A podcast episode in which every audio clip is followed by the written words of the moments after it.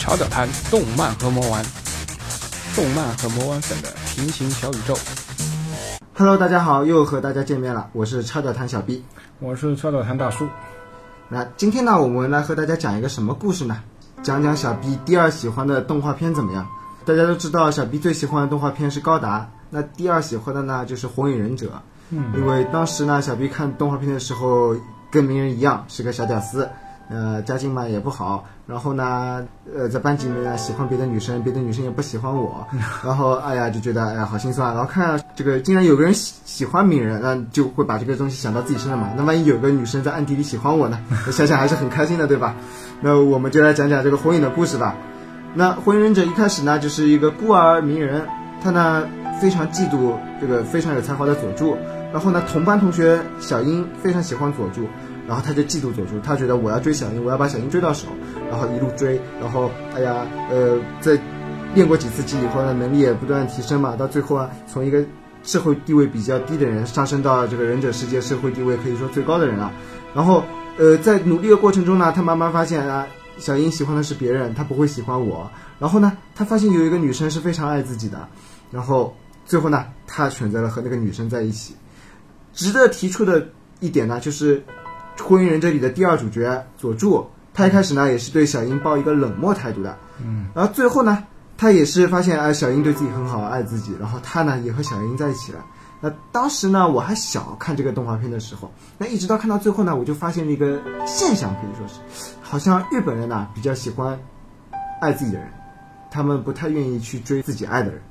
嗯，大叔，就我现在阅历还不够嘛，情感方面啊还不太 不太懂，那请教一下情感大师大叔啊。我我我真的不是什么情感大师啊，我只能从一个虚度但是多年的光阴的过来人的角度来谈谈我的看法。在这个火影忍者里面，喜欢鸣人的话，应该是叫日向是吗？是日向日向雏田对吧？对，其实我觉得我们可以先看一下日向和小樱这两个定位啊。明显小樱的个性是非常外向奔放，而且这整体情况也确实，哪怕从动漫角度也会高这个日向一筹啊。那它就是很明显是一个班花的定位嘛，对吗？而这个日向呢，就是一种相相对相对来说比较内向，就是踏踏实实的这样的一种贤妻良母的这种形象啊，对吧？那。那非常正常的，那整个日本的社会的我们所谓男尊女卑的倾向，那日本女性在结婚以后基本上都是做居家的嘛，她们都是会认为娶一个这种相对来说比较顾家的这样的一个女性来说，是会对自己的事业是非常有帮助的。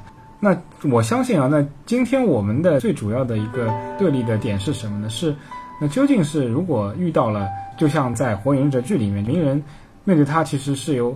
事实上上是有两条路了，只是一开始他不知道。那因为我们我们不去过于纠结这个情节，我们就说对于鸣人来说，他可能会有两个选择，一个是他喜欢的班花小樱，对吧？那还有一种选择，那就是呃默默喜欢鸣人的日向。当一个懵懂少年走到人生这样的一个十字路口的时候，走哪条路是比较适合他的？那对于我个人来说呢，我觉得选择哪条路并不是那么重要。关键是在你选定了这条路之后，怎么来走好这条路，这才是真正的关键点啊！我们举个例子，嗯，就是以火影的剧情为参照啊。那虽然鸣人追了小樱将近几百集吧，对吧？就几百集，追了六百多集，追了六百多集，对，最终还是没有追到手。但是你会发现，鸣人其实是一个所有少年漫画里面一个非常典型的一个主人公，他是一个非常积极向上的一个人，三观非常正啊。那他从第一集到第六百集，像小 B 刚才说的，嗯、呃，通过自己不断的努力，从一个下人上上升到了一个神级忍者的程度。那哪怕经过了这六百集，他最终没有追到小樱，但是呢，你蓦然回首间，他会发现。这个整个五百集的代表的这个时间段里面，他真的没有没有浪费，他充分的向哪怕他追不到小樱，但他充分的向他周围所有人证明他是一个相当优秀的男人，对吧？这是非常关键的。当他拥有了这样的一种高度以后，嗯，重新开展人生的新篇章，我我觉得他不会有任何后悔，对吗？那在所有的时间呢，他通过爱的激励啊，把自己的潜力发挥到极致。这本身是一个非常正向的过程的作用，对吧？那正也因为如此啊，我觉得这日向对他的爱也是默默的从第一集到了最后一集，一直到他到了他们结婚的点。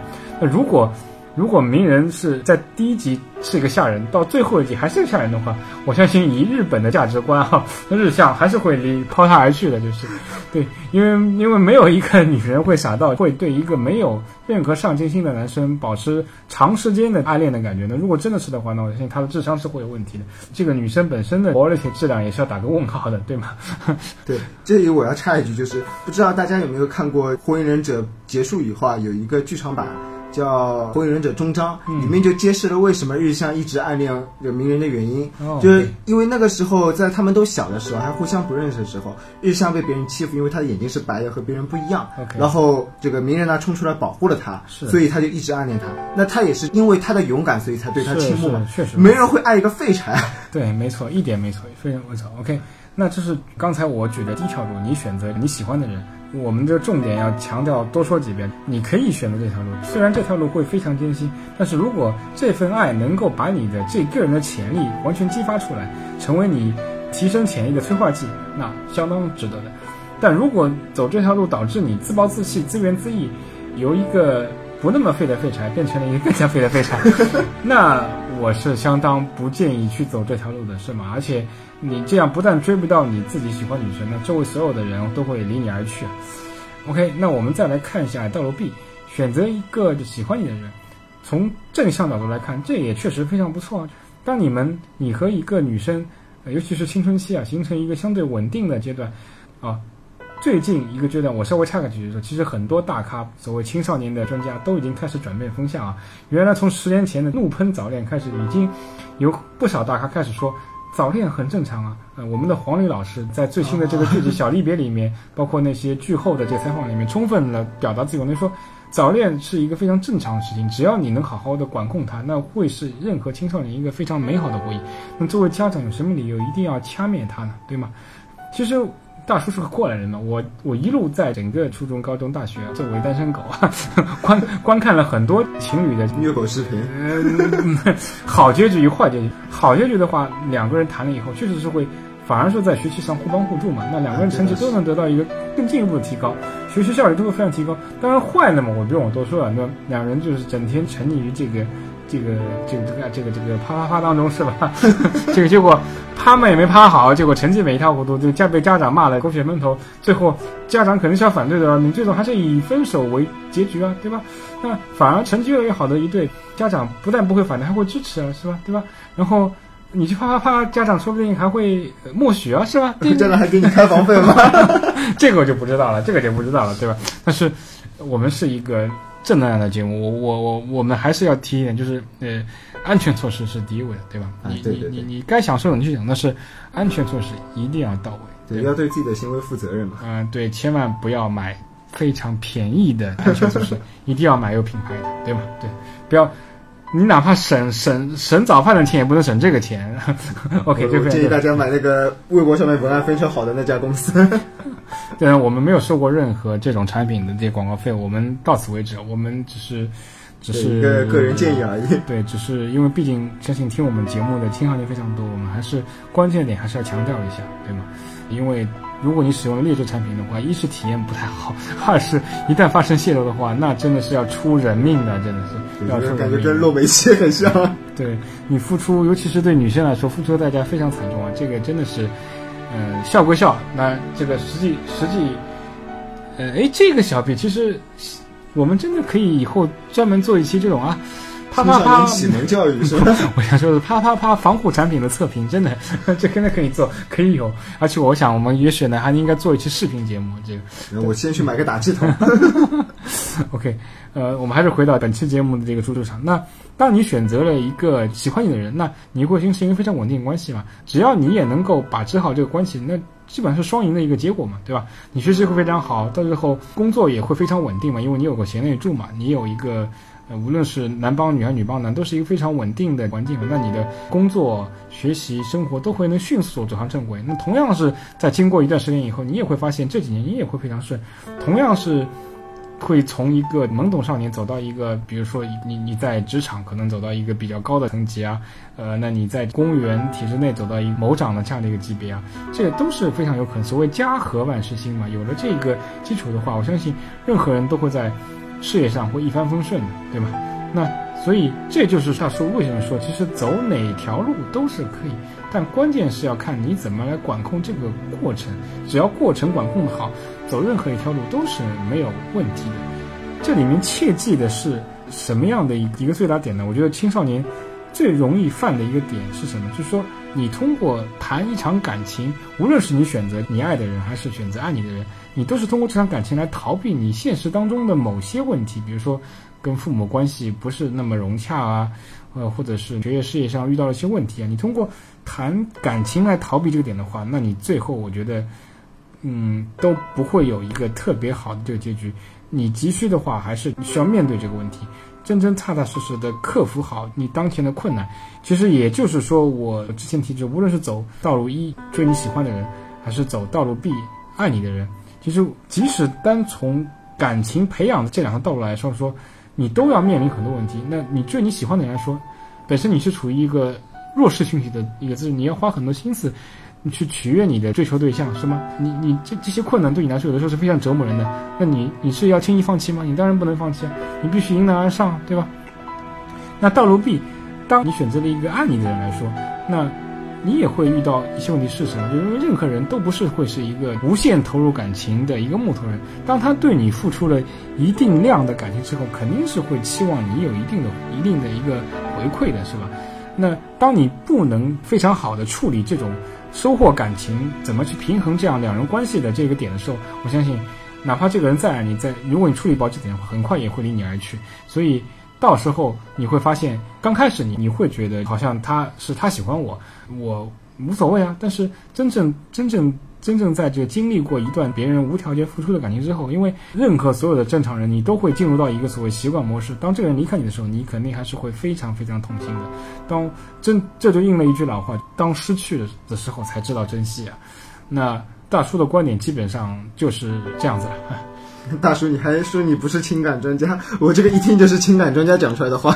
没有没有，呃，我不知道，因为我我真的是一个所谓七零后老帮瓜，我不知道我现在的这个情感观啊，是不是还能够跟得上二零一六年青少年的这个节奏？但我相信，万变不离其宗吧。这只要人类社会的组织架构不变，那一些道理是相通的，只是。大家在过程体验的方式方法上带有不同的时代烙印嘛，对吧？那就是进入啪啪那个过程会比较快啊。就是二十年前可能大家是拿着拎着四喇叭录音机，后来是拿着 Walkman，对吧？现在我们大家是玩网游啊，或者怎么样，通过呃其他的泡吧啊这种方式来消耗自己青春期当中最最疯狂的一阶段。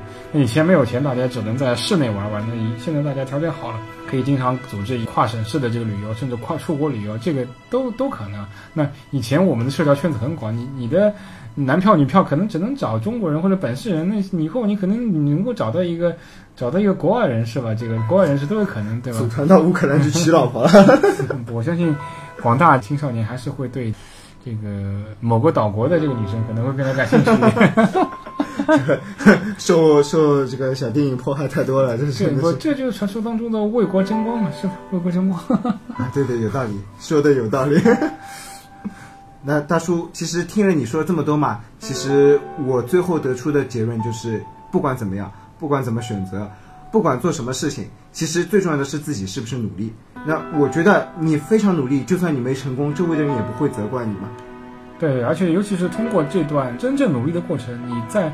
不同维度上肯定是会有提高，比如最就哪怕最简单，你经历过，你真正投入到一份感情当中，你肯定会能从这份感情当中学到很多，那你可能就会让你从一个爱情菜鸟提高到提升到一个爱情的不能说达人吧，至少是一个拥有一个成熟爱情观的这样的一种一种层次吧。那对你未来的情感道路肯定是只有好处没有坏处。但是对于情感这一点来说，我觉得还有一个最重要一点就是，呃，任何时候都要拿得起放得下。这是非常关键的，这这就是传说中的久病成医吗？也许吧，也许吧。呃，大叔听了你说说这些话，我决定我快点去谈个朋友了，这个快点练习一下，马上就变成你这样的情感达人了。在节目的尾声，我就送小 B 一句话吧：理论是理论，还是实践出真知。好好好，我已经迫不及待了。大家拜拜，下次再见。我先去谈恋爱了。好，拜拜拜拜拜拜。